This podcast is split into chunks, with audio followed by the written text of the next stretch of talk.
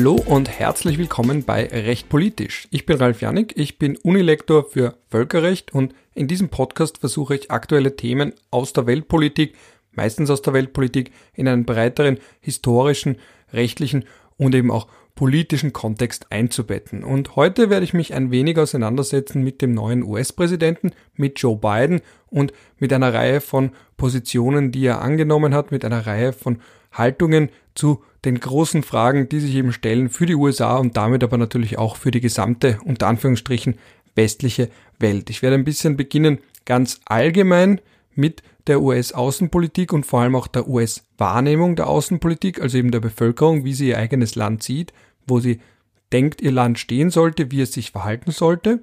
Dann werde ich ein wenig die großen Bedrohungen aus Sicht der US-Bevölkerung ansprechen, also eben der Reihenfolge nach, je nachdem, also es gibt da ja immer wieder Umfragen, wen die Leute am meisten fürchten, welches Land sie am meisten fürchten und da ist ganz knapp Russland nach wie vor vor China und dem Iran und Nordkorea, also das sind dann in der Reihenfolge die nächsten Themen, die ich hier besprechen werde.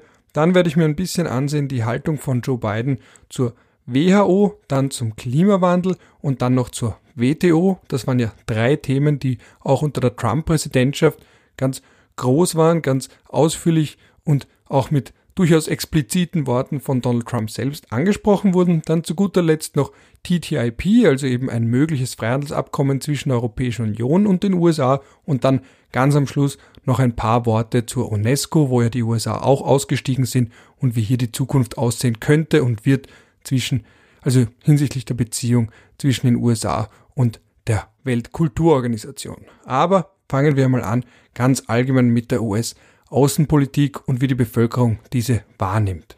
Und an der Stelle möchte ich ganz kurz ein bisschen verweisen auf die regelmäßigen Umfragen vom Gallup Institute, also das weltweit führende Marktforschungs- und Meinungsforschungsinstitut, die auch die US-Bevölkerung regelmäßig dazu befragen, wie sie denn die Position, die Situation ihres eigenen Landes in der Weltpolitik so einschätzen. Und da fragen sie eben als allererstes die große Frage, wie denn man zufrieden ist, also ob man zufrieden oder unzufrieden ist mit der Position der USA auf der Bühne der Weltpolitik. Also so im Großen und Ganzen sind sie damit zufrieden oder nicht zufrieden. Und da sieht man jetzt unter Trump, dass er da beim letzten Mal, als gefragt wurde, das war im Februar 2020, eigentlich recht hohe Werte verbuchen konnte, nämlich 53 Prozent haben gesagt, dass sie zufrieden sind. Und, und daran allein merkt man schon, dass er im Zuge seiner Amtszeit sich stetig verbessern konnte. Warum? Weil im Vorjahr, also im Februar 2019 waren das lediglich 45 Prozent, ebenso im Februar 2018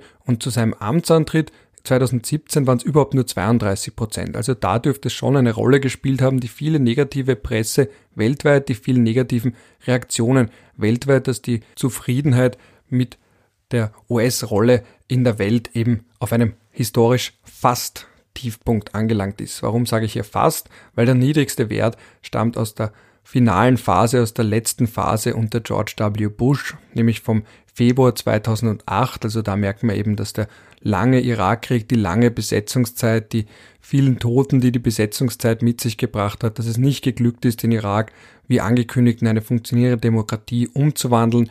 Da waren eben nur 30 Prozent zufrieden mit der US-Rolle in der Welt im Februar 2008 und Barack Obama hat eben auch seine Amtszeit begonnen mit einem genauso niedrigen Wert, interessanterweise wie Donald Trump, nämlich ebenfalls mit nur 32 Prozent der Menschen, die gesagt haben, dass sie zufrieden sind mit der US-Rolle in der Welt. Und für einen breiteren Kontext möchte ich da jetzt auch ein paar andere Zahlen noch anführen. Interessanterweise hat man in den 60er Jahren das schon mal abgefragt, da waren es eben so immer 44 Prozent 1962, 43 Prozent 1965 und 44 Prozent 1966, die zufrieden waren mit der US-Rolle in der Welt und es waren auch relativ hohe Werte von Menschen interessanterweise, die hier keine Meinung hatten. Also es waren eben 10 Prozent 1966, 8 Prozent 65 und 12 Prozent 1962. Also da merkt man auch, weil heute sind das eben wirklich so 2 Prozent, 1 Prozent, ab und zu mal noch 3 Prozent eben seit 2000, aber dass die US-Bevölkerung hier eine wesentlich profundere Meinung hat oder zumindest überhaupt eine Meinung hat dazu, wie sie die Rolle ihres Landes in der Welt sehen. Und jetzt möchte ich dann nochmal ganz kurz kommen zu den letzten Zahlen, die es da eben gibt, oder den ersten Zahlen, die es gibt, damit man die von Donald Trump ein wenig vergleichen kann. Also wir haben da jetzt vom Mai 2000, also eben noch unter Bill Clinton, da hatten wir eine Zustimmungsrate für die Zufriedenheit mit der US-Rolle in der Welt von sage und schreibe 65 Prozent. Dann beim Amtsantritt von George W. Bush im Jahr 2001, im Februar 2001 hat man das auch abgefragt, waren es immer noch 67 Prozent. Dann im Februar 2002, da merkt man da schon ein wenig die Nachwehen, wahrscheinlich von 9-11, aber eben dann auch diesem beginnenden War on Terror, da waren es sage und schreibe 71 Prozent. Das ist dann wieder gefallen im Februar 2003 auf 55 Prozent. Und dann hat man dann auch versucht, in der Phase in diesem Jahr 2003 womöglich wegen dem beginnenden Irakkrieg hier regelmäßig abzufragen, das dann nämlich dann kurz darauf im Februar 2003, also elf Tage später, nochmal auf 48 Prozent die Zustimmung, also eben diese Zufriedenheit abgefallen und dann im März, also eben mit dem Irakkrieg stark wieder angestiegen auf 69 Prozent. Im April 2003 waren es dann noch einmal 67 Prozent und dann aber 2004 ist das wieder abgefallen auf 47 Prozent und im Februar 2005 48 Prozent, im Februar 2006 43 Prozent und dann im Februar 2007 lediglich 37 Prozent. Und dann, wie gesagt, hatten wir im Februar 2008 den niedrigsten Wert eben von lediglich 30 Prozent. Also man sieht hier, wie unter George W. Bush es einerseits einen zuerst einenden Effekt gab, eben diesen Effekt, den man oft beobachten kann mit dem Beginn von Kriegen, dass dadurch auch ganz allgemein die Zustimmungsrate für US-Präsidenten zunimmt. Das sieht man ja auch bei Krisenzeiten. Man denke auch nur an Österreich und den Beginn vom Coronavirus, auch sehr hohe Zustimmungsraten für die Regierung, vor allem für Sebastian Kurz.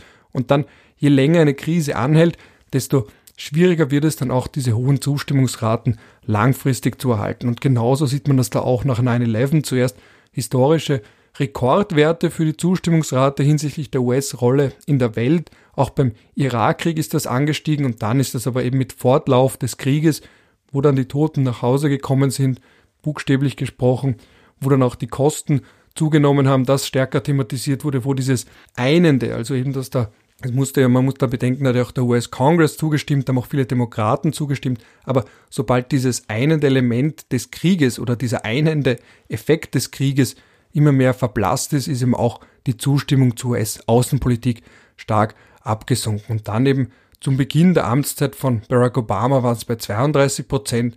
2010 waren dann auch nur 35 Prozent zufrieden mit der US-Rolle in der Welt. Das gleiche auch dann im Februar 2011 und im Februar 2012 waren es auch nur 36 Prozent. Und der höchste Wert in der Amtszeit von Barack Obama war dann im Jahr 2013 im Februar mit 40 Prozent und dann wieder 37, 37 und 36 Prozent. Das heißt, man sieht, Barack Obama hatte zu keiner Zeit in seiner Amtsperiode wirklich hohe Zustimmungsraten hinsichtlich seiner Außenpolitik beziehungsweise der Rolle der Position in der Weltpolitik. Das heißt, es war die gesamte Amtszeit von Barack Obama über eine Mehrheit der Bevölkerung damit unzufrieden, wie die US positioniert sind auf der weltpolitischen Bühne. Und Dementsprechend bleibt die Außenpolitik der Obama-Ära bis heute umstritten. Er selbst hat es ja bezeichnet als Don't do stupid shit Foreign Policy in einem Interview vor allem mit Jeffrey Goldberg für den Atlantic.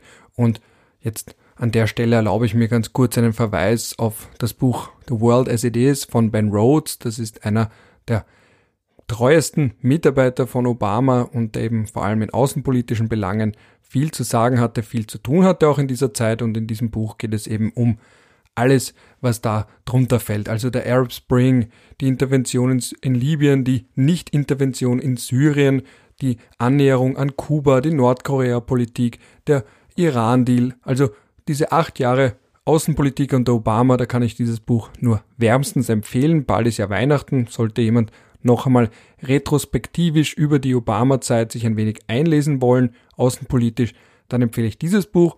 Die Biografie von Barack Obama, die lese ich gerade, die habe ich gerade begonnen zu lesen. Da ist aber das erste Mal von Außenpolitik auf Seite 88 die Rede. Also da ist zumindest im Moment, also ich bin da jetzt glaube ich bei circa bei Seite 170, großteils über die US-Innenpolitik die Rede, die Zeit von der von den Primaries, also eben dem Prozess, bis er zum Kandidaten der Demokraten wurde viel die Rede.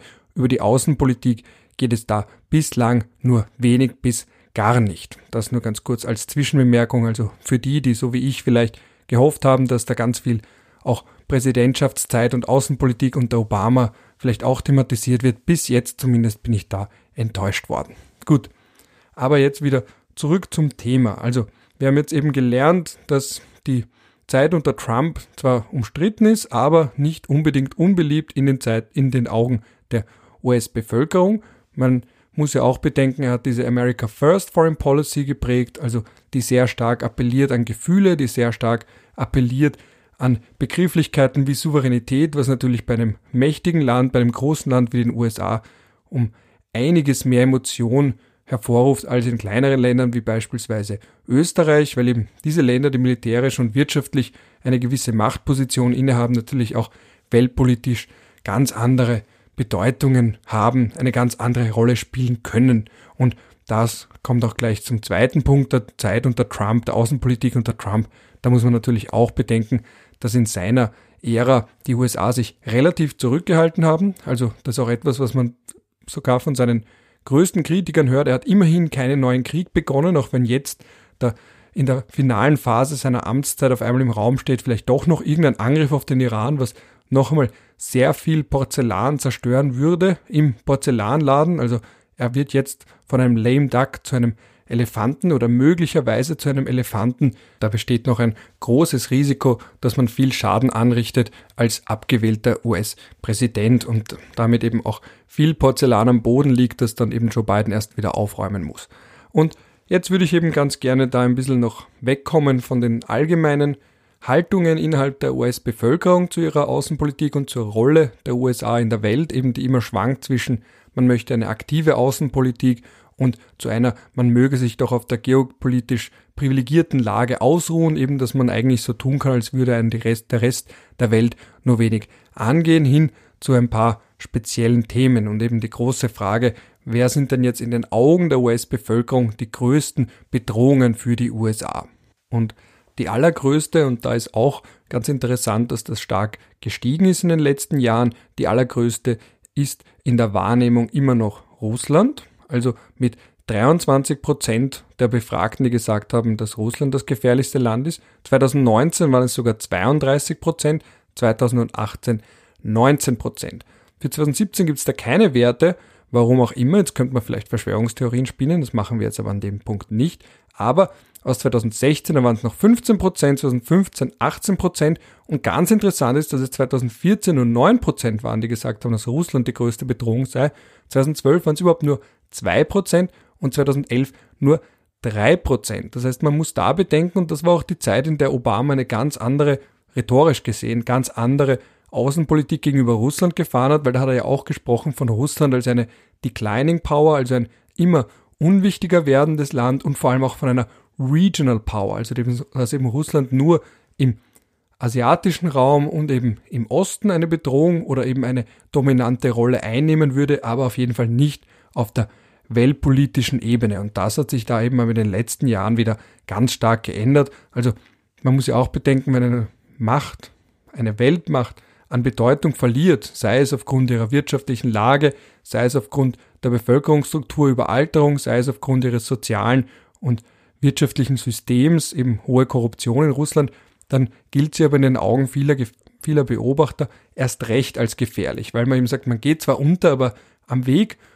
am Untergang, am Weg des Untergangs schlägt man nochmal wild um sich. Also etwas, was ja auch Trump tut, wenn man es jetzt auf der psychologischen Ebene der Einzelperson des noch amtierenden US-Präsidenten sieht, was aber eben auch Länder tun. Also auf dem Weg nach unten wird nochmal heftig um sich geschlagen. Und das sieht man auch in der Wahrnehmung Russlands in den Augen der US-Bevölkerung. Ganz knapp hinter Russland ist dann bereits China. Da haben 2020 22 Prozent gesagt, dass es die größte Bedrohung ist. Auch da merkt man im langjährigen Verlauf, dass das so in Wellen geht. Und natürlich merkt man auch ganz klar die Auswirkungen der US-Rhetorik unter Donald Trump. 2019 haben das auch 21 Prozent gesagt, dass China die größte Bedrohung sei. 2018 interessanterweise lediglich 11 Prozent, 2016 12 Prozent, 2015 12 Prozent, 2014 waren es wiederum 20 Prozent, damals auch mehr als eben Russland, da waren es nur 9 Prozent bei Russland, wie gesagt, und 2012 waren es auch 23 Prozent gegenüber nur 2 Prozent, die Russland als die größte Bedrohung angesehen haben, und 2016 haben 2011, Verzeihung, haben 16 Prozent die, haben die Chinesen als die größte Bedrohung gesehen in den USA und nur 3 Prozent Russland. Und das bringt uns jetzt zum unter Anführungsstrichen dritten Platz in den Augen der US-Bevölkerung der Bedrohungsrangliste, dem Iran, wo 2020 eben 19 Prozent der Meinung waren, dass er die größte Bedrohung sei. Und da muss man auch bedenken, natürlich auch die gezielte Tötung von Qasem Soleimani, das natürlich dann auch Befürchtungen hervorgerufen hat, ob der Iran sich nicht vielleicht auch noch dafür rächen könnte. 2019 waren das lediglich nämlich 9%, die gesagt haben, dass der Iran die größte Bedrohung sei, 2018 nur 7%. Und da merkt man auch wiederum, das geht da in Wellen, also 2016 waren es 14%, 2015 9%, 2014 wiederum 16%, 2012 waren es sogar 32%, die der Meinung waren, dass der Iran die größte Bedrohung sei. Also 2012 war er eben die größte Bedrohung von allen und auch mit einem höheren Wert als sämtliche andere Länder heute haben. Also von Menschen, die der Meinung waren in den USA, dass der Iran die größte Bedrohung sei. 2011 waren es auch 25 Prozent und man erinnere sich, da war natürlich die Diskussion rund um die atomare Aufrüstung vom Iran ganz groß und was da auch ganz groß war, war, dass im Raum gestanden ist eine mögliche militärische Intervention gegen den Iran, also ein präventiver Erstschlag, damit der Iran gar nicht erst so mächtig wird, dass er eine fundamentale Bedrohung, weil atomar aufgerüstet, für die USA darstellen könnte. Und da merkt man auch, das ist mittlerweile wieder abgeflacht, aber jetzt auch wieder zuletzt gestiegen, nicht zuletzt auch aufgrund von Angriffen des Iran gegenüber oder gegen die USA, gegen die US-Botschaft im Irak oder vom Iran gesteuerte Angriffe zumindest, also dass hier die Spannungen wieder zugenommen haben, zeigt sich auch in den Zahlen wieder. Und dann auf dem vierten Platz wiederum Nordkorea, auch da interessanter langfristiger Trend, das waren nämlich 2020 12 Prozent der US-Bevölkerung, die gesagt haben, dass Nordkorea die größte Bedrohung sei, während es 2019 14 Prozent waren, 2018 sogar 51 Prozent der Bevölkerung. Also auch da sieht man wiederum, wie die US-Rhetorik und vor allem natürlich auch die Rhetorik von Donald Trump über Twitter ihre Spuren hinterlassen hat, auch bei der Bevölkerung, weil 2016 waren das wiederum nur 16 Prozent, 2015 15 Prozent, 2014 16 Prozent, 2012 10 Prozent, 2011 16 Prozent. Das heißt, Nordkorea ist schon lange ein dominantes Thema im Bedrohungsszenario, in den Bedrohungsszenarien für die USA, aber hat zwischendurch einmal wirklich Fahrt aufgenommen, also 2018 mit, ist auch der mit Abstand höchste Wert von allen Wert, Werten, die ich da in dieser Phase von 2020 bis 2011 in diesem Gallup Report beziehungsweise diesen Gallup Umfragen sehe. Aber das Thema hat sich dann auch wieder relativ bald entspannt und jetzt sind wir da bei 12 Prozent, die Nordkorea als die größte Bedrohung wahrnehmen. Und dann auf Platz 5 noch ganz kurz, damit man es auch drinnen hat, der Irak mit 7 Prozent. 2019 waren das 2 Prozent, im Jahr davor, 2018 eben ebenfalls nur 2 Prozent, 2016 5 Prozent, 2015 8 Prozent, dann 7, 5 und 7 Prozent. Und interessanterweise nach dem Irak 2020 haben auch 2 Prozent Israel als die größte Bedrohung für die USA gesehen, beziehungsweise den größten, ganz streng genommen, den größten Feind der USA. Greatest Enemy today. Also auch ein interessanter Nebenaspekt, weil in den Jahren davor, also einmal 2016 haben es 1% gesagt und ansonsten scheint es hier gar keine Nennungen von Israel gegeben zu haben. Und auch interessant, danach haben auch viele gesagt, dass die USA selbst der größte Feind der USA seien. Das sagen auch 1% und in den Jahren davor war das auch immer wieder 2 bis 1%. Und auf Grundlage dieser Zahlen würde ich jetzt gerne ein wenig über die jeweiligen Länder und die Haltung von Joe Biden zu diesen Ländern sagen, beziehungsweise auch einfach Originalzitate von Joe Biden selbst hier einflechten. Und das erste Land, mit dem wir hier beginnen, ist Russland aus naheliegenden Gründen. Einerseits war natürlich die große Sorge im Raum, dass Russland Einfluss nehmen könnte oder eben versuchen wird, Einfluss zu nehmen auf die US-Wahlen. Vor allem Joe Biden selbst hat ja diese Sorge immer wieder geäußert, mit dem simplen Hintergrund, dass er der Meinung ist, dass Russland viel lieber einen Donald Trump im Amt sähe als ihn selbst. Er hat auch immer wieder betont, er selbst ist Russland bekannt. Sie wissen, was sie an ihm haben. Er ist ein recht alter Politiker, eben mit 78 Jahren, der schon so lange dabei ist, dass er noch aus dem Kalten Krieg als Relikt mitnimmt, seine Ablehnung gegenüber Russland. Und da wird sich nicht mehr viel ändern, während er der Meinung war, dass eben Trump einerseits aufgrund seiner dubiosen Verflechtungen, die ja Gegenstand waren, auch von zahlreichen Ermittlungen und dann natürlich auch, weil Trump selbst sich ja unter Anführungsstrichen um den Finger wickeln lassen, lassen würde von einem wie Putin, von einem ausgepufften Fuchs wie Putin, also dass er da auch gesagt hat, eben Biden, naja, natürlich hat er Putin lieber einen Trump gegenüber als Verhandlungspartner als ihn selbst. Aber hören wir uns am besten einfach an, was Biden selbst dazu zu sagen hat. Ich habe ein Zitat vorbereitet von Biden aus seiner letzten Debatte mit Donald Trump aus dem Präsidentschaftswahlkampf und das war seine Antwort auf die Frage, wie man denn damit umgeht mit der versuchten und tatsächlichen Einflussnahme von anderen Staaten, unter anderem auch von Russland. But the point is this, folks. We are in a situation where we have foreign company, countries trying to interfere in the outcome of our election. His own, own national security advisor told him that what is happening with his buddy, well, I shouldn't, well, I will. His buddy, Rudy Giuliani, he's being used as a Russian pawn. He's being fed information that is Russian, that is not true. And then what happens? Nothing happens. And then you find out that everything that's going on here about Russia is wanting to make sure that I do not get elected the next president of the United States because they know I know them and they know me. I don't understand why this president is unwilling to take on Putin when he's actually paying bounties to kill American soldiers in Afghanistan, when he's engaged in activities that are trying to destabilize all of NATO. I don't know why he doesn't do it, but it's worth asking the question why isn't that being done? Any country that interferes with us will, in fact, pay a price because they're affecting our sovereignty. Und an der Stelle würde ich noch ganz gerne ein weiteres Zitat von Joe Biden einspielen, das er vor zwei Jahren getätigt hat bei einem Gespräch beim Council on Foreign Relations, also einer der ganz großen Thinktanks in den USA, wenn es um Außenpolitik geht, wo er von den Russen spricht oder von Russland spricht als ein Land, das in enormous decline ist, das eine second-rate military power sei und wo er auch sogar gesagt hat, dass die in einem Toboggan Run sind, also auf einer Rutsche runterrutschen und die Frage ist aber, wann diese Rutschfahrt denn zu Ende sei, also wo er sich im Endeffekt anschließt dieser bereits genannten älteren Aussage von Barack Obama, der ja gesprochen hat von Russland als Regional Power. Look at the state of Russia now. They're in enormous decline. They're, by any definition, these guys are on a toboggan run.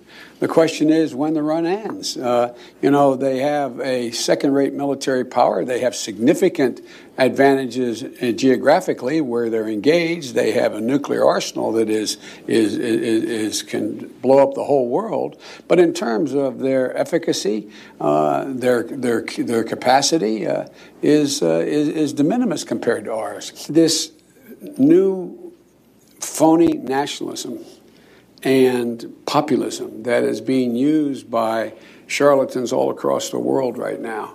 At the only thing keeping Putin where he is is that it's the United States as the enemy. He's de- going to demonstrate that they're powerful again. But eventually he's going to have to produce something. And I don't see where it gets produced. So viel also dazu. Man darf davon ausgehen, dass Biden als US-Präsident schon bald eine Antwort auf die von ihm aufgeworfene Frage bekommen wird.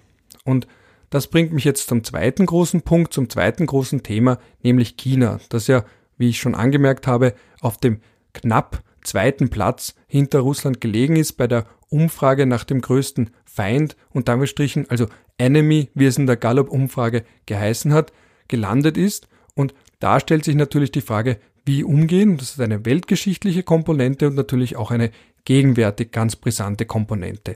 Was meine ich mit weltpolitisch? Nun, es gibt etwas, das nennt man Thucydides Trap bzw. Thucydides Falle. Das ist ein Begriff, der vom amerikanischen Politikwissenschaftler Graham Allison geprägt wurde und das ist eben die Beobachtung, dass immer dann, wenn es eine bestehende Weltmacht gibt und eine andere aufstrebende Weltmacht bzw. eine Macht, die zur Weltmacht wird, dass es dann eine hohe Gefahr gibt von Krieg. Also in historisch von ihm genannten 12 von 16 Fällen ist es zu einer direkten militärischen Konfrontation zwischen der Status quo-Macht und der aufstrebenden Macht als Herausforderer gekommen. Das ist etwas, was er deswegen im Thucydides Trap, weil er das assoziiert mit dem Peloponnesischen Krieg, als eben das bestehende Sparta herausgefordert wurde von Athen und da ist es zum Krieg gekommen und in weiterer Folge versucht er das dann eben auch in spätere weltpolitische Ereignisse und kriegerische Auseinandersetzungen hineinzudeuten beziehungsweise diese entlang von diesem Phänomen zu interpretieren. Also zum Beispiel auch das aufstrebende Deutschland, das im 19. Jahrhundert und frühen 20. Jahrhundert das Vereinigte Königreich herausgefordert hat.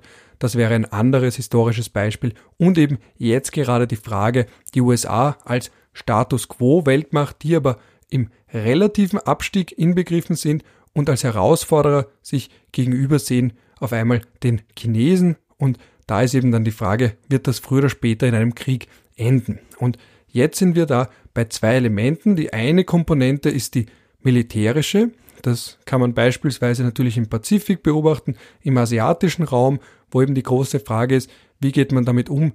Japan beispielsweise, Korea, auch die Philippinen, wenn es da um Seestreitigkeiten geht, also die Länder in der Region, wie geht man um mit einem immer stärker werdenden China und wie verhalten sich die USA als Partner? Bleiben sie ein verlässlicher Partner oder ziehen sie sich vielleicht doch zurück und sagen, macht euch aus, wie ihr das glaubt dort regional, weil wir sind jetzt wieder stärker isolationistisch oder eben ist die andere Frage, die man da auch noch mitbedenken muss, natürlich die wirtschaftliche, weil ja China früher oder später, gehen die meisten Analysten davon aus, die größte nationalstaatliche Weltwirtschaft der Welt werden wird, die auch immer mehr Trade Deals abschließt. In letzter Zeit ist auch bekannt geworden der RCEP Deal, also der weltweit größte Freihandelsvertrag. Der ist jetzt natürlich nicht so substanziell wie beispielsweise der Vertrag zwischen der EU und Kanada. Der hat jetzt nicht so stark integrative Elemente, aber dennoch ist es ein Freihandelsvertrag, der in eine gewisse Richtung geht, nämlich in die Richtung, dass China versucht, seine Handelsbeziehungen auszubauen in der Region, aber auch mit anderen Ländern über die Region hinaus. Und ein Konfliktfeld ist da natürlich auch die WTO und ein anderes Konfliktfeld, das damit unmittelbar zusammenhängt, sind natürlich auch die von Trump eingehobenen Zölle auf Aluminium und Stahl, die eigentlich WTO rechtswidrig sind, aber da natürlich mit hineinspielt die Frage, wie verhalten sich die USA überhaupt gegenüber der WTO selbst, also der Welthandelsorganisation, und wie wird Biden sich verhalten? Wird er die Zölle wieder zurücknehmen? Wird er dafür was verlangen? Im Gegenzug wird Biden vielleicht auch bei der WTO wieder eine stärkere Rolle einnehmen für die USA? Sieht er eine stärkere Rolle vor, weil sie haben ja zuletzt die WTO boykottiert. Das geht aber auch noch zurück auf die Zeit unter Obama übrigens. Also auch Obama hat schon als erster die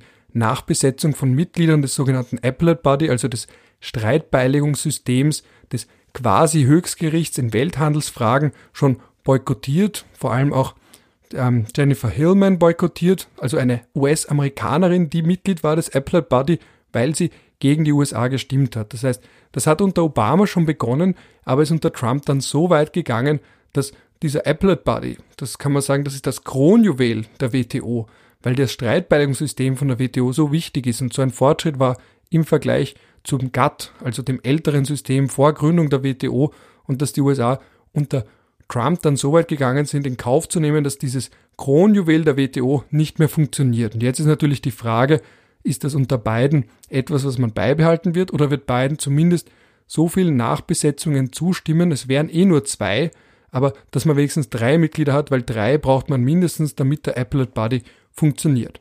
Aber an der Stelle möchte ich das nächste Zitat einbauen und da gehen wir eben zurück zur Frage der Zölle, also der von, den von Trump eingehobenen Zöllen auf Stahl und Aluminium und überhaupt diese Handelsmaßnahmen von Trump gegenüber China, ob die sinnvoll sind oder nicht. Und da hören wir uns ganz kurz die Antwort von Joe Biden an. President sure. Trump is not the first president to say China is ripping off the United States. Uh, president Obama made similar complaints. Some have said a Trump stance is a good one um, to counter China's influence. Would you keep the tariffs? No. Hey, look, who said Trump's idea is a good one? Who, who, who said Trump's idea is a good one? Some, some feel that. Some, two or three people. It, Manufacturing has gone in recession. Agriculture lost billions of dollars that taxpayers had to pay. We're going after China in the wrong way. China is stealing intellectual property. China is conditioning being able to do business in China and based on whether or not you have 51% Chinese ownership. That's got to end. I've spent a fair amount of time when I was vice president with President Xi because the president wanted me to get to know him. He's no Democrat with a small d at all. But here's the deal. I made it real so clear. If you scrap those tariffs, what do you want in return? Or are you just going to scrap them without without any concessions? No, no. Here's the deal. The question is, what is the appropriate behavior that they have to engage in international rela- in international trade with us? and they have to play by the international rules. And what we have done is we have disarmed ourselves. We make up 25% of the world's economy, but we poked our finger in the eye of all of our allies out there. The way Trump, the way China will respond is when we gather the rest of the world that, in fact, believes in in free in, in, in open trade and making sure that we're in a position that the world uh, that that we deal with WHO the right way. That that in fact that's when things began to change. That's when China, that's when uh, China's behavior is going to change. Kurze Zwischenbemerkung, vielleicht ist es euch ja aufgefallen, er verwechselt da die WHO mit der WTO, aber ganz allgemein wissen wir, im Völkerrecht und den internationalen Beziehungen gibt es so dermaßen viele Abkürzungen, das kann schon mal vorkommen, es sei ihm verziehen. Jetzt zum Wesentlichen.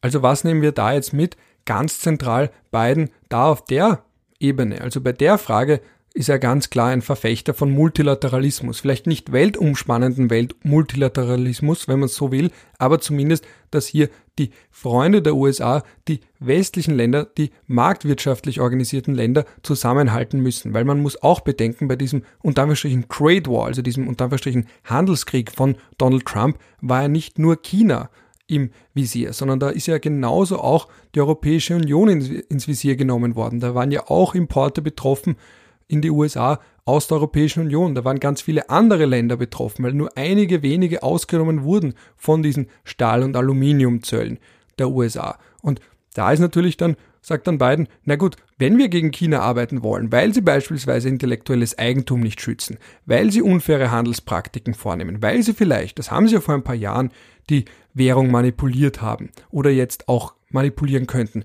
Ja, aber dann braucht man die Zusammenarbeit vor allem mit Europa und den anderen marktwirtschaftlichen Ländern, dem anderen Teil des unter Anführungsstrichen Westens. Und da ist eben eine scharfe Kritik und von beiden an dieser unilateralen Vorgehensweise, weil so mächtig sind die USA nicht, dass sie da einfach ohne ihre Partner vorangehen könnten, beziehungsweise sogar ihren Partnern ans sprichwörtliche Bein pinkeln könnten. Das heißt, wir sehen hier auf den ersten Blick zumindest eine WTO-freundlichere Haltung, aber ob es jetzt so weit gehen wird, dass unter beiden die Blockadepolitik gegenüber dem Appellate Body und der Nachnominierung von Mitgliedern des Appellate Body aufhören wird, lässt sich zurzeit nicht sagen. Da möchte ich mich nicht zu weit aus, aus dem Fenster lehnen. Am Anfang habe ich mir gleich gedacht, ja, das wird er schon. Also er wird die WTO nicht komplett boykottieren, aber man muss natürlich auch bedenken den innenpolitischen Druck und die WTO ist jetzt nicht sonderlich beliebt innerhalb der USA. Gut, damit wäre ich jetzt beim dritten Land, das aus Sicht der US-Bevölkerung einen Enemy, unter Anführungsstrichen also einen Feind darstellt, nämlich dem Iran. An dieser Stelle werde ich jetzt nicht zu weit gehen in die lange Geschichte der US-iranischen Feindschaft. Ich habe auch in früheren Folgen schon ausschweifend darüber gesprochen. An der Stelle sei nur daran erinnert, dass Joe Biden als Vizepräsident unter Obama natürlich auch ein Mitarchitekt des Iran-Deals war. Das heißt, man kann jetzt davon ausgehen, dass es hier wiederum vielleicht eine weniger konfrontative Haltung geben wird, eine Haltung geben wird, die stärker auf Diplomatie ausgerichtet ist und vor allem, wo eben der klare Deal ist, ihr lasst unsere Waffeninspekteure, also eben UN-Waffeninspekteure, ins Land, ihr gebt ihnen genug Zugriff auf eure Atomanlagen, auf eure Anreicherung, auf euer Atomprogramm, damit die ansehen können, sich anschauen können, ob das jetzt für friedliche Zwecke ist oder für militärische Zwecke. Ihr nehmt auch wieder zurück, ihr fahrt zurück das Programm, die Urananreicherung, ihr schaut, dass ihr jetzt nicht so nahe kommt an diese Bombe, an diese fast schon mythologisierte Bombe, weil eben es ein manifestes Interesse daran gibt, dass es keine zusätzlichen Atommächte gibt. Und im Gegenzug dazu wird man, wie auch schon unter Obama, dann sagen, gut, dafür gibt es dann weniger Sanktionen. Dafür gibt es vielleicht eine Möglichkeit, dass er wieder am wirtschaftlichen Leben stärker teilnimmt, was natürlich auch für die Bevölkerung im Iran eine ganz entscheidende Rolle spielt. Also ich erinnere mich, ich war im Iran vor ein paar Jahren, das war in dieser Frühphase der Sanktionen, als die Sanktionen gelockert wurden, da war in dem beschränkten Einblick, den man natürlich bekommt als Tourismus, als Tourist, der man jetzt nicht jahrelang dort lebt, aber da war eine gewisse Aufbruchsstimmung doch durchaus bemerkbar.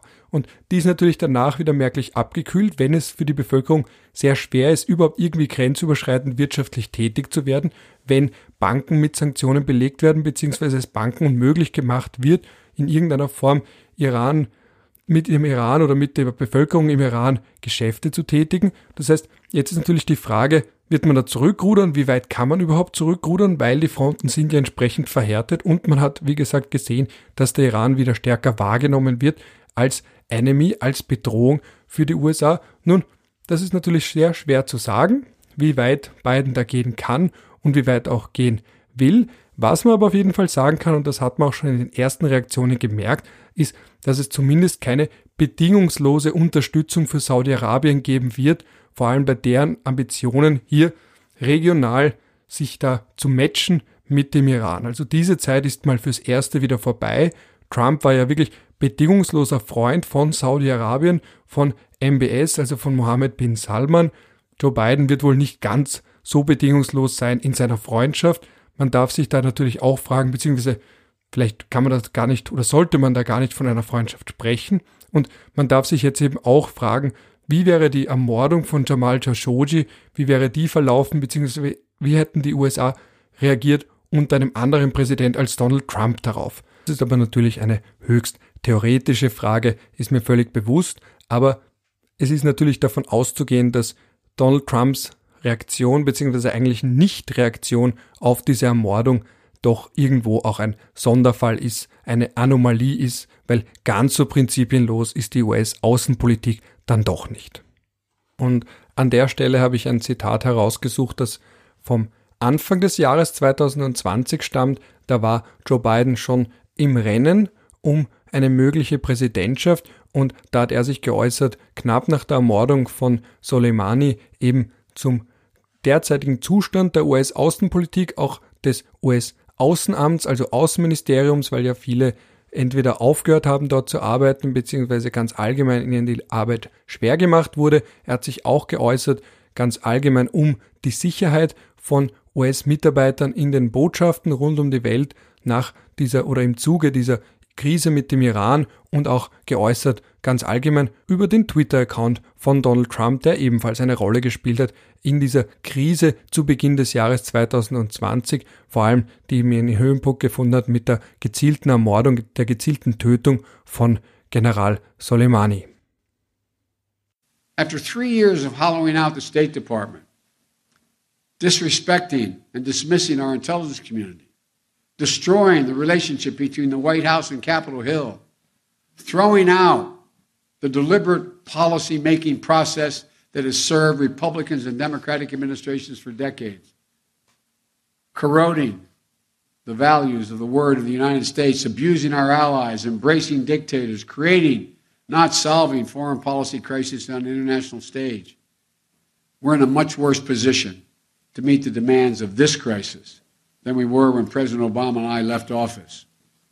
You know, President Trump has no strategy here, it seems to me. He has no end game. And here's the hardest truth of all his constant mistakes and poor decision making have left us, the United States, with a severely limited slate of options for how to move forward. And most of those options are now bad.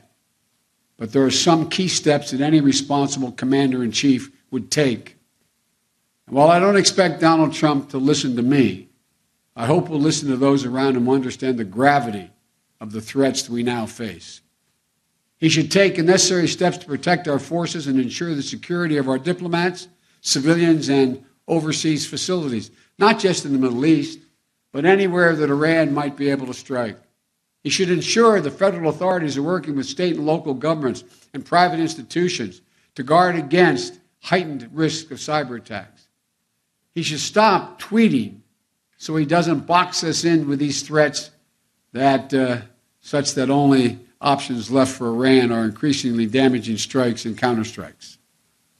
And he should immediately, and I hope he's doing this now, but I've heard none of it, uh, he should be immediately reaching out to our European partners and others and send private signals of deterrence and de escalation to Iran and find a way to avoid the onrush of war. And the best way to do that, of course, would be for President Trump to rejoin the Iran deal and build on it. Und wie gesagt, das war am Anfang des Jahres 2020 und jetzt steht ja sogar im Raum, ob Donald Trump nicht in diesen letzten Wochen seiner Präsidentschaft sogar einen Schlag, einen Militärschlag auf den Iran ausführen lässt. Das ist jetzt eben etwas, wo man wieder merkt, einmal mehr würde er brechen mit allen etablierten Praktiken, allen etablierten, anerkannten Routinen rund um die Zeit zwischen abgewählt sein bzw.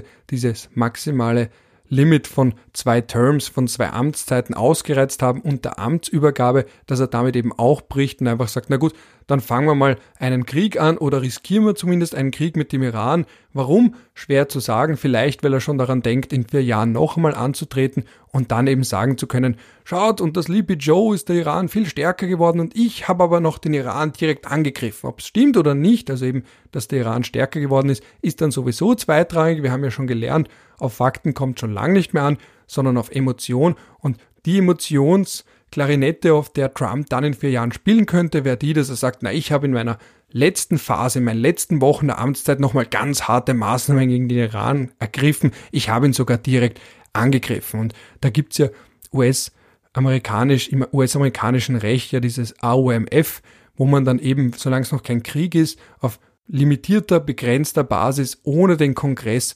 Militärschläge vornehmen kann. Das heißt, verfassungsrechtlich wäre da für Trump die Tür durchaus offen, auch den Iran direkt anzugreifen, solange es eben noch kein Krieg ist, wie beispielsweise damals der Irakkrieg. Da hat man den Kongress gebraucht. Aber für so vereinzelte Militärschläge, das geht relativ einfach, für meinen Geschmack sogar zu einfach.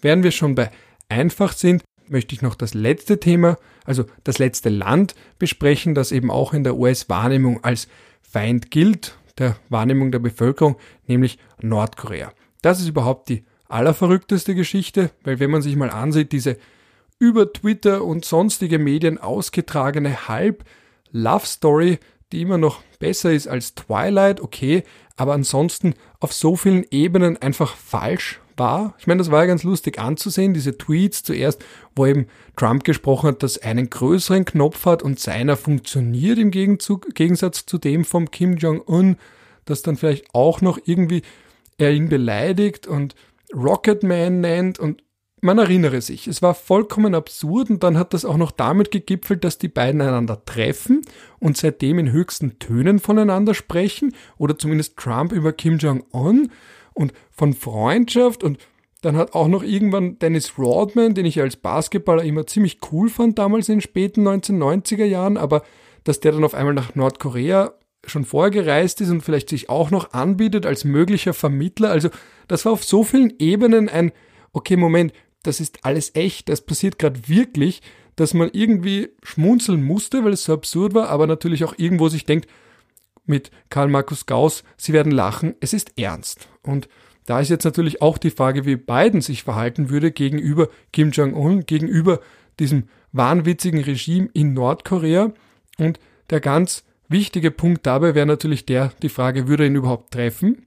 Und wie geht man damit um, wenn jetzt eben Kim Jong-un nicht mehr seinen guten Freund Donald, wo er, das ist ja auch im Buch von John Bolton öfters beschrieben, das waren ja fast schon Liebesbriefe, die sie sich gegenseitig geschrieben haben. Also das Bedenkliche an Trump war ja immer das, dass er sich wesentlich leichter getan hat mit Diktatoren als mit demokratisch gewählten Führern, Staatschefs, Staats- und Regierungschefs. Und dass man eben auch, dass er sich mit Kim Jong-un so gut verstanden hat, sollte uns ja auch zu denken geben. Und jetzt möchte ich an der Stelle noch ein ganz kurzes Zitat ebenfalls aus der letzten Wahldebatte. Man wird auch zwischendurch kurz der Donald selbst hören, weil er eben da auch seine Meinung kundtun wollte, aber eben zur Haltung von Joe Biden gegenüber Nordkorea und auch der US-Außenpolitik zu Nordkorea unter Donald Trump.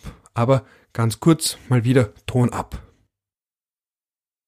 Vice President Biden, to you, North Korea conducted four nuclear tests under the Obama administration. Why do you think you would be able to rein in this persistent threat? Because right I'd make it clear, which we were making clear to China, they had to be part of the deal. Because here's the re- I made it clear, and as a spokesperson of the administration when I went to China, that they said, "Why are you moving your missile defense up so close? Why are you moving more forces here? Why you continuing to do?"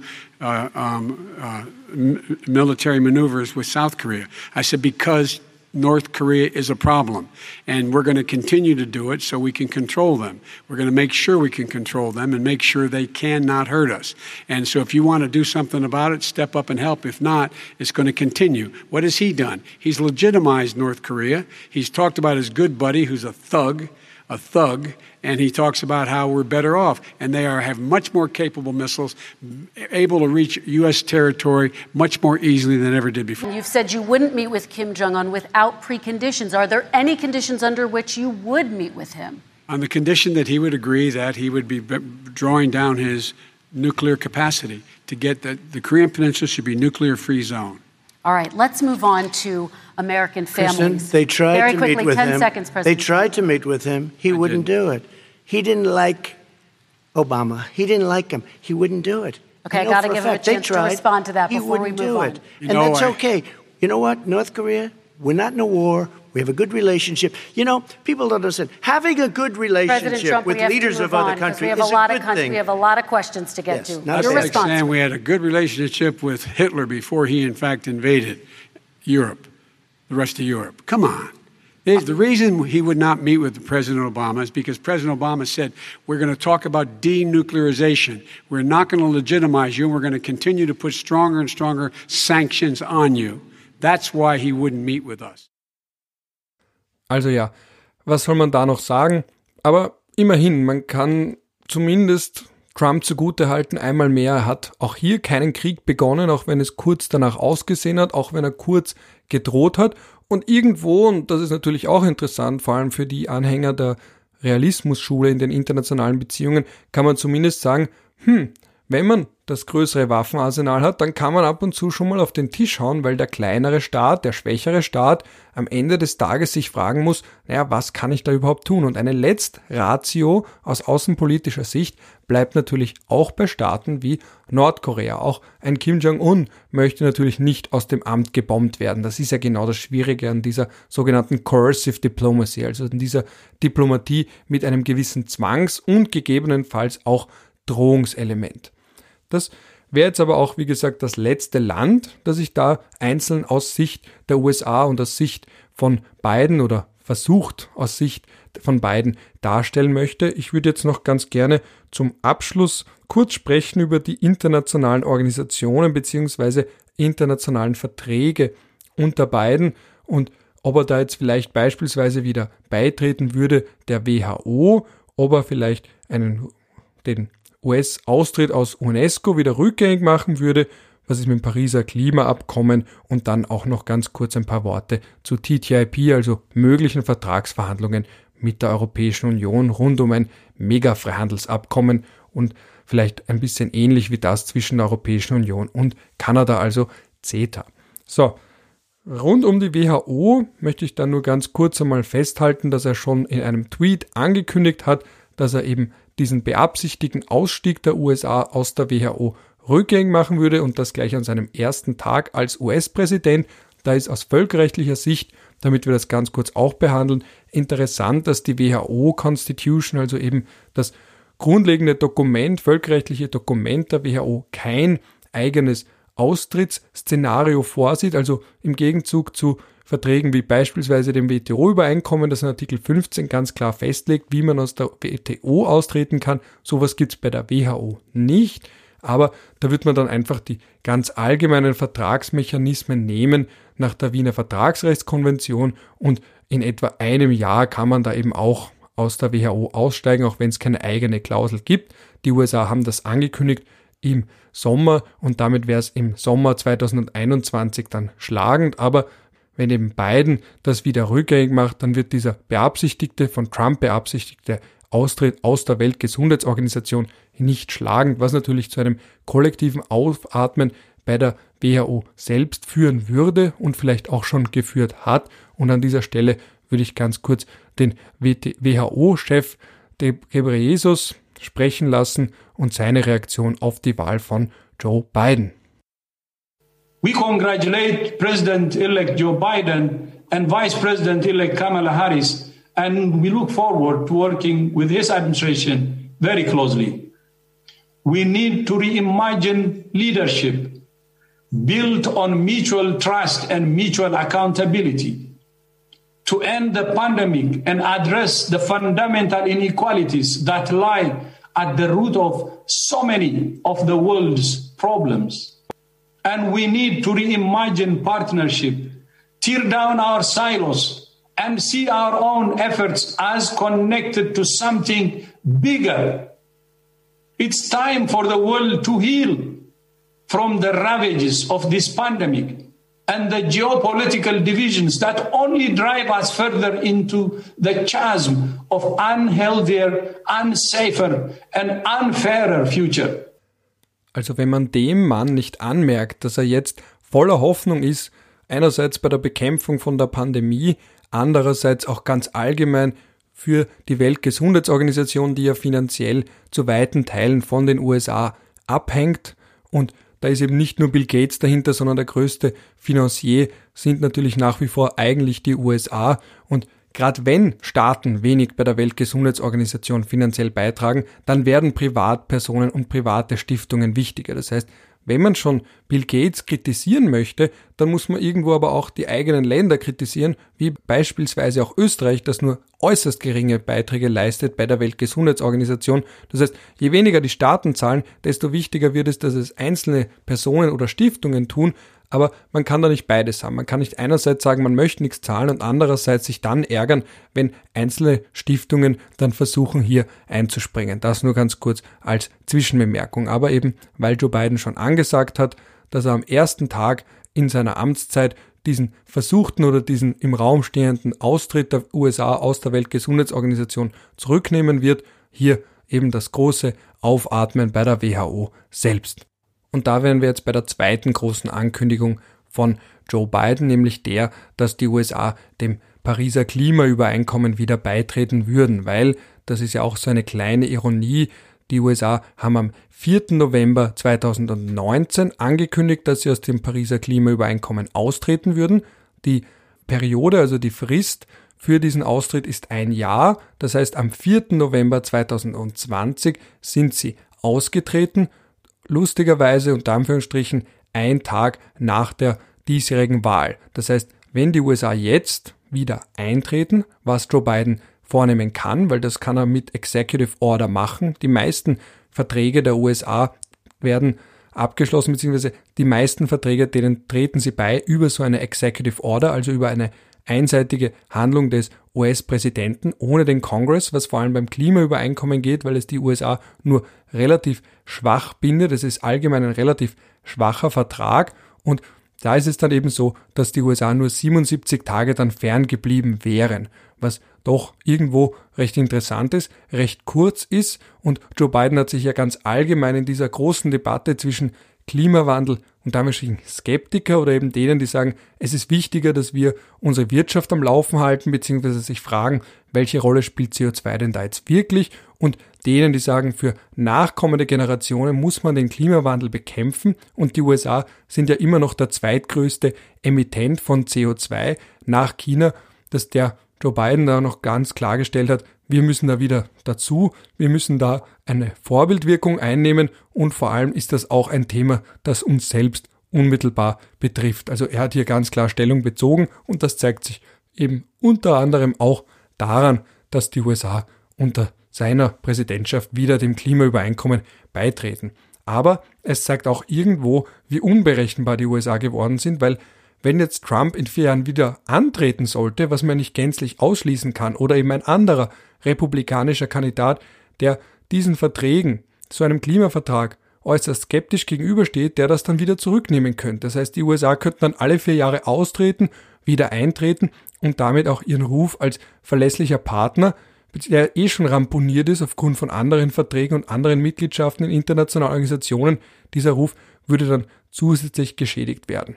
Kurze Randbemerkung, das ist nicht die kürzestmögliche Periode, die ein Land ferngeblieben ist von einem Vertrag. Da gibt es eine, das ist jetzt ein kleines Bonmot aus der Völkerrechtswelt, da gibt es ein optionales Protokoll zum Pakt über bürgerliche und politische Grundrechte, das vorsieht, dass man eben eine individuelle Beschwerdemöglichkeit hat. Und da sind eben zwei Länder aus diesem Protokoll ausgetreten und am selben Tag wieder eingetreten. Und zwar waren das Guyana und Trinidad und Tobago. Und bei beiden war das Ziel zu sagen, okay, wir gehen da kurz raus und dann wieder rein mit neuen Vorbehalten. Und warum diese Vorbehalte? Man wollte eben verhindern, dass es eine individuelle Beschwerdemöglichkeit gibt für Menschen in der Todeszelle. Und da sieht man eben, das war so eine quasi Millisekunde, die sie ferngeblieben sind diesem Vertrag, ist aber ganz allgemein völkerrechtlich verpönt, dass man aus einem Vertrag aussteigt und wieder einsteigt, nur weil man neue zusätzliche Vorbehalte, also eben Ausnahmeregelungen für sich ausbedingen möchte. Aber in dem Sinne, diesen unter Anführungsstrichen Rekord wird Joe Biden bzw. werden die USA nicht brechen können, weil kürzer als so kurz diese juristische Millisekunde von einem Vertrag fernbleiben und wieder einsteigen, ist gar nicht möglich. Aber gut, bevor ich da jetzt mich zu sehr wieder mal in Meandern verliere, möchte ich da jetzt ganz kurz Joe Biden selbst einmal mehr zu Wort kommen lassen und sein Statement rund um das Pariser Klimaübereinkommen. I will rejoin the Paris Accord. I will join the Paris Accord because with us out of it, look what's happening. It's all falling apart. And talk about someone who has no no relationship to, with foreign policy. Brazil, the rainforests of Brazil are being torn down, are being ripped down. More more carbon is absorbed in that rainforest than every bit of carbon that's emitted in the United States. Instead of doing something about that, I would be gathering up and making sure we had the com- the countries of the world coming up with twenty billion dollars. Say, here's twenty billion dollars. Stop stop tearing down the forest. And if you don't, then you're going to have significant economic consequences. Also eine ganz klare Ansage, die USA werden wieder dem Klimaübereinkommen beitreten. Dann gibt es noch eine etwas aus dem medialen Fokus geratene Organisation, nämlich UNESCO, also eben die Weltkulturorganisation, aus der sind die USA ja ausgestiegen. Am 12. Oktober 2017 hat das US Department of State Director General Irina Bokova darüber in Kenntnis gesetzt, dass eben die USA aussteigen wollen. Vor allem haben sie da eben gesagt, dass das eben die einerseits die Schulden der USA sind, dann noch der große Bedarf an einer fundamentalen Reform von UNESCO selbst und der Anti-Israel-Bias der UNESCO und dass diese Gründe dazu geführt haben, warum die USA ausgetreten sind, unter anderem ja auch, weil Palästina aufgenommen wurde als Mitglied bei der UNESCO und nach Artikel 2 Absatz 6 der UNESCO-Verfassung war dieses Withdrawal, also eben diese, dieser Austritt der USA von der UNESCO mit 31. Dezember 2018 schlagend und jetzt hat eben anlässlich des Wahlsiegs von Joe Biden die nunmehrige Generaldirektorin der UNESCO, also der Educational, Scientific and Cultural Organization, Audrey Azoulay, in einem Tweet gesagt, dass eben die Global Challenges of today call for a renewed commitment from the United States for the common good that the pillars of science, education and culture represent. Also eben ihrer Hoffnung Ausdruck verliehen, dass die USA ihre konfrontative Haltung gegenüber der UNESCO aufgeben würden und eben auch vor allem wieder eintreten würden in die UNESCO. Zumindest das ist die Hoffnung der Generaldirektorin. Man wird sehen. Das bringt mich jetzt zu meinem letzten Punkt, nämlich der Möglichkeit der Wiederaufnahme von Verhandlungen zwischen den USA und der Europäischen Union rund um ein Freihandelsabkommen TTIP. Das war ein besonders umstrittenes Abkommen. Viele befürchten da ja auch Sonderklagerechte für Konzerne, Sonderprivilegien für Konzerne, eben dieses Investor-State Dispute Settlement, das ja auch bei CETA sehr emotional diskutiert wurde. Es ist alles andere als klar, ob es auch unter beiden zu einer Einigung zwischen, der USA, zwischen den USA und der Europäischen Union kommen würde, aber es ist zumindest eher wahrscheinlich als noch unter Trump, der ja, wie schon gesagt, doch um einiges konfrontativer unterwegs war. Und ich habe jetzt auch noch ein Zitat von seinem außenpolitischen Berater Anthony Blinken, der zumindest gesagt hat, dass Biden diesen Artificial Trade War mit Europa beenden will.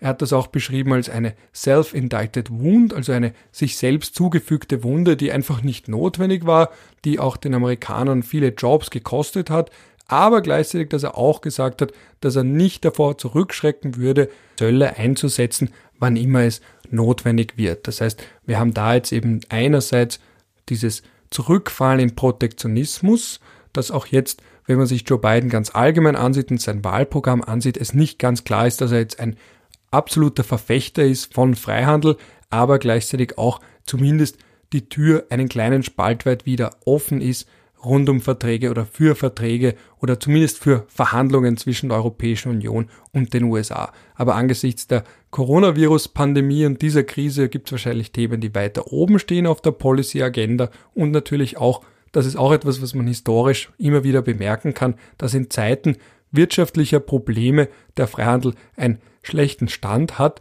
und dass da Länder eher zu Protektionismus greifen, eher zu einer unter Anführungsstrichen America First Foreign Policy. Das heißt, dass Trump natürlich nicht so nachhallend Wirkung hat, dass er jetzt einfach so den Ton vorgegeben hat und Joe Biden da mitmarschieren muss oder das beibehalten muss, aber dass Joe Biden auch nicht einfach so eine 180 Grad Kehrtwende vornehmen kann. Man erinnere sich, er hatte ja auch Probleme bei diesen Wahlen, diese weißen Wähler, diese benachteiligten Wähler bzw. Wähler, die sich benachteiligt fühlen, die ihre Jobs vielleicht verloren haben, die anzusprechen. Und wenn er da jetzt eine allzu rasche Kehrtwende vornehmen sollte, in Bezug auf Zölle, in Bezug auf Freihandelsabkommen mit anderen Ländern, dann kann man davon ausgehen, dass er dann noch weniger Unterstützung genießen wird bald und dementsprechend auch vorsichtig vorgehen wird. Gut, ich bin da jetzt bei einer Stunde angelangt, habe aber alle meine Themen untergebracht, hoffe, dass das jetzt auch nicht zu lange war, beziehungsweise zumindest für diejenigen mit einem starken Interesse an außenpolitischen Themen und natürlich auch der kommenden oder möglicherweise kommenden US-Außenpolitik unter Joe Biden genug gefunden haben, um bis zum Ende dran zu bleiben. Ende ist auch mein Stichwort für das finale Statement. Je nachdem, zu welcher Tages- und Nachtzeit ihr das jetzt gehört habt, wünsche ich euch einen schönen Start in den Tag, vielleicht Rest vom Tag einen netten Abend oder bei manchen vielleicht sogar eine gute Nacht. Ich freue mich, wenn ihr diese Folge und ganz allgemein meinen Podcast, das ist ja so ein Privatprojekt, weiterempfehlt, wenn ihr Bewertungen dalässt, Kommentare abgebt und so weiter und so fort. Bis zur nächsten Folge.